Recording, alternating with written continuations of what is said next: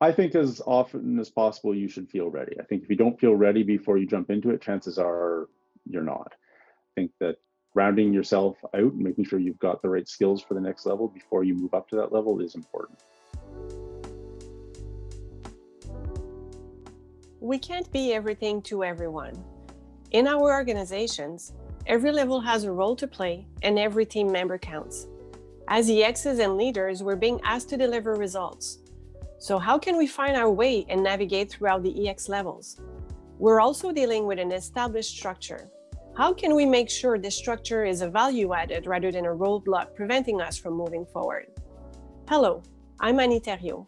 Welcome to How to Survive as an Executive. I'm thrilled to share with you a conversation I had with Mr. Stephen Burt, Assistant Deputy Minister, Data, Innovation, and Analytics at the Department of National Defense.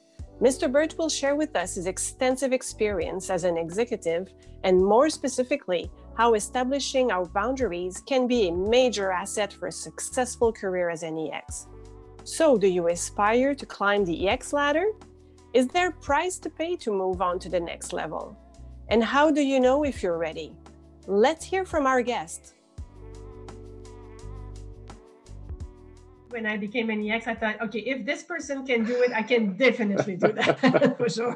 you know, so just yeah. I do think ambition and uh, strong belief in yourself certainly do play a big role. Good self-esteem, confidence in your competencies. Exactly. Thank you so much for being with us today. I know uh, you're busy, so we totally appreciate the time, and I'm sure you can help us figuring out how to survive being an executive. I think it's too soon to tell, but uh, so far so good. So now you're at an ADM level. And I heard you say previously that you became an ADM, the way you became an ADM was unusual. What exactly do you mean by that? Uh, sure. I guess it's not so much the way I became an ADM, but the situation that I inherited was a bit unusual. So when I became an ADM in 2018, it was to not just take on the this data innovation and analytics portfolio, but to create it. Mm-hmm. So there was no organization with two, three people already on the staff at that point, uh, and taking over a function that had been run off the side of the desk of the commander of the Navy. So it was a bit of a strange situation having to build the organization at the same time as I was learning to be an assistant deputy minister.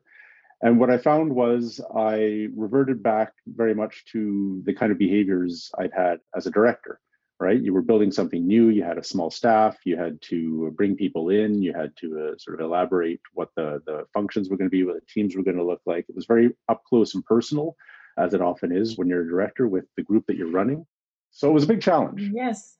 It was a different way to uh, to do things from moving into an existing structure where all these things have been uh, set out and often generally run for years in, a, in particular ways that's a major undertaking you had to go through there. So, how did you find that impacted your leadership style? It was interesting, and it gets to um, boundaries because what I found was because I was so hands on in the early early days. I mean, really the first uh, two years of the building of the organization, it was a very personal experience, uh, right? Mm-hmm. Very personal connections, right down to the most junior levels of the staff and uh, that was good. It was important to build the team. It was important to build that esprit de corps. But as the organization grew, and as we established those structures and how we were going to plug into other parts of the defense and armed forces uh, organizations and began to formalize these things, it actually became a bit of an inhibitor, right? Where I expect my directors to have a very close and personal touch with their staff um, what I was finding was that as the ADM, once I have DGs and directors, in some ways I was at risk of undermining them because I had often had more established and more personal relationships with their staff who maybe had been there before the other execs came in. What I had to start to do was sort of the opposite of the thing that people say all the time, which is that my door is always open. I had to make it clear to people that my door was not always open and actually begin to build some obstacles, frankly, around the staff and myself to make sure that I wasn't inadvertently undermining the other executives and I was giving them the space to actually manage their teams. So it's been an interesting, almost backwards learning experience in terms of my the adjustments I've had to go through building this team and uh, and running it at the same time. Well, that's very interesting uh, because now what we preach necessarily uh, is a more agile type of leadership. And as you said, with a door open, and we want to be accessible as leaders. So, how do you keep that balance in place? You know, how do you determine when it's a good time, when it's not a good time? What can we learn from that? I think partly I think what people are getting at when they talk about having you know their doors open and uh, being accessible and whatnot. Partly what they're getting at is the need for transparency. And I think that that is real and that continues. So actually saying to people as I was trying to build these structures and insulate myself a little bit from the day to day at the staff level, saying to people that's what I was doing and explaining to them why and explaining that their director, their manager, their director, their DG actually had to have the space to make decisions that made sense for the team that I increasingly was not in a position to make for them. I'd only been making it for them because they hadn't been there before. Mm. But also, I think the, the key to actually doing it successfully was a good personal staff, uh, bringing in the right people, the right personalities into my front office, people who had also had good connections across the working level, and more easily than I could sort of take people aside and say, no, come on, you know better than to bring that kind of thing forward to an ADM and it's not appropriate. That can have those conversations in a more personal way. Because inevitably, I find in big organizations, as you move up, it's even when you don't mean to be, it's easy to bruise people. Hearing from me that it's not appropriate is is harder on them than hearing from you know my my senior advisor. So trying to make sure that people were able to adjust to this in a way that that was a little bit more protective than having me put my finger in their chest, being perceived as having told them off. So it's a very different culture from one department to the next. Any advice to the exes listening right now as to what is appropriate at different levels? What's your view on that? I do think departmental culture plays. I think small policy departments uh, tend to be a little more tightly knit than big operational departments as a rule. So you do have to adjust. On the theme of boundaries, I think there are some basic behaviors that matter at each of the sort of director, DG, and, and ADM levels.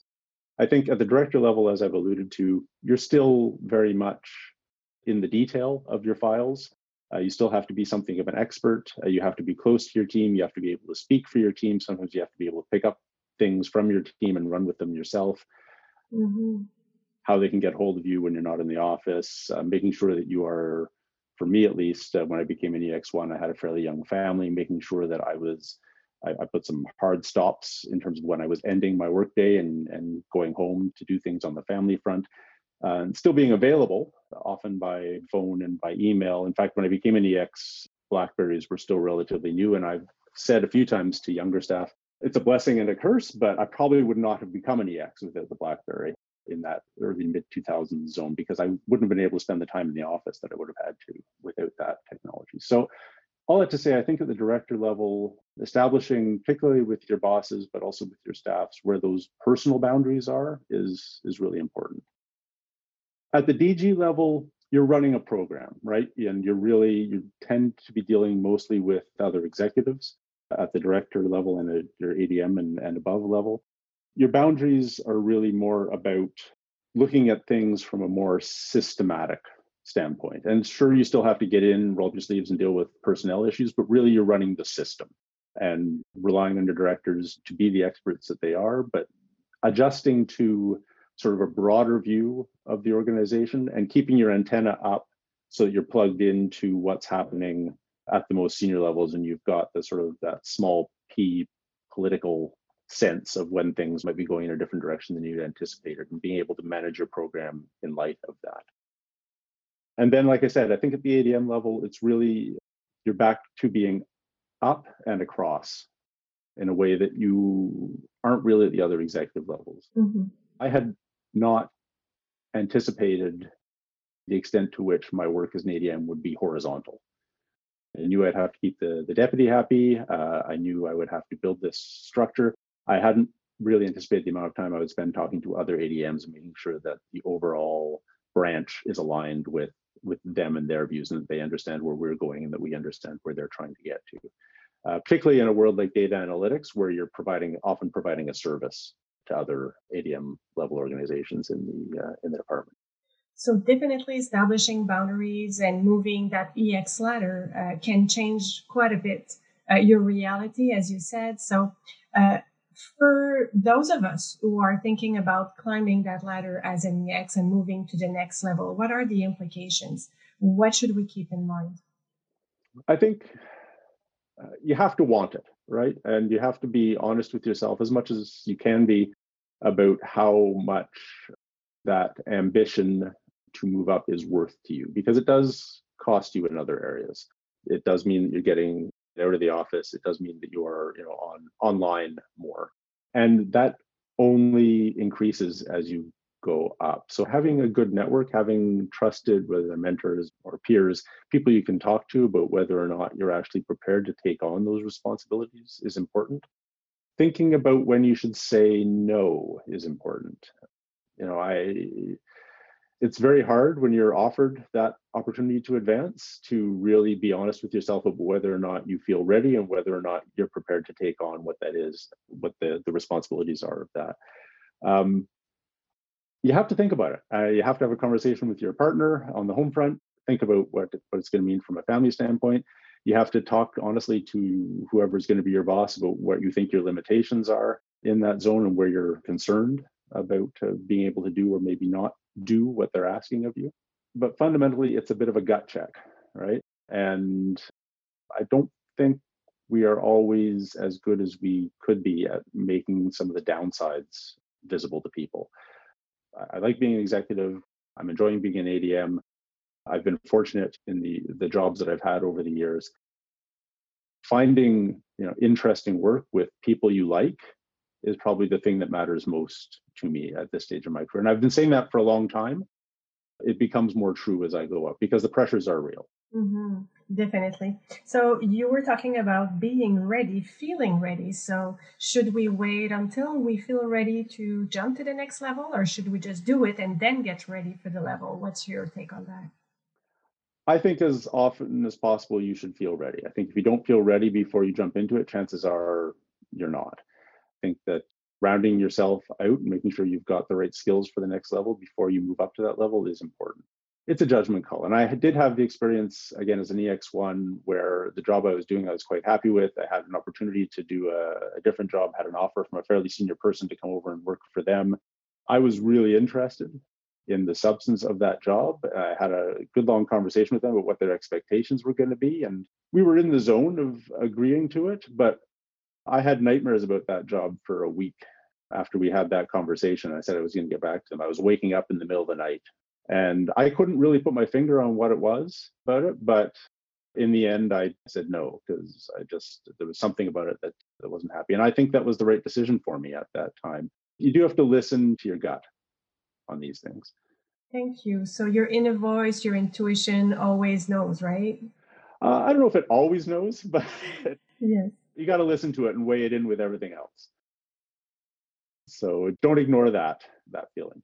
Definitely. Wow, that's a lot of food for thought, and I hope that uh, uh, people will take all the elements and all the advice into consideration. Uh, thank you. It was very inspiring to hear your story and all that you've learned that you were able to share with us today. Thank you so much.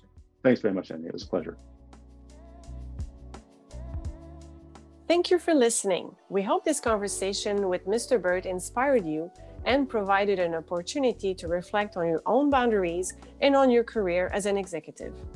We invite you to continue the conversation by sharing this podcast with your network. And do you know an executive who has a great story to share? Better yet, would you like to participate? Please contact us.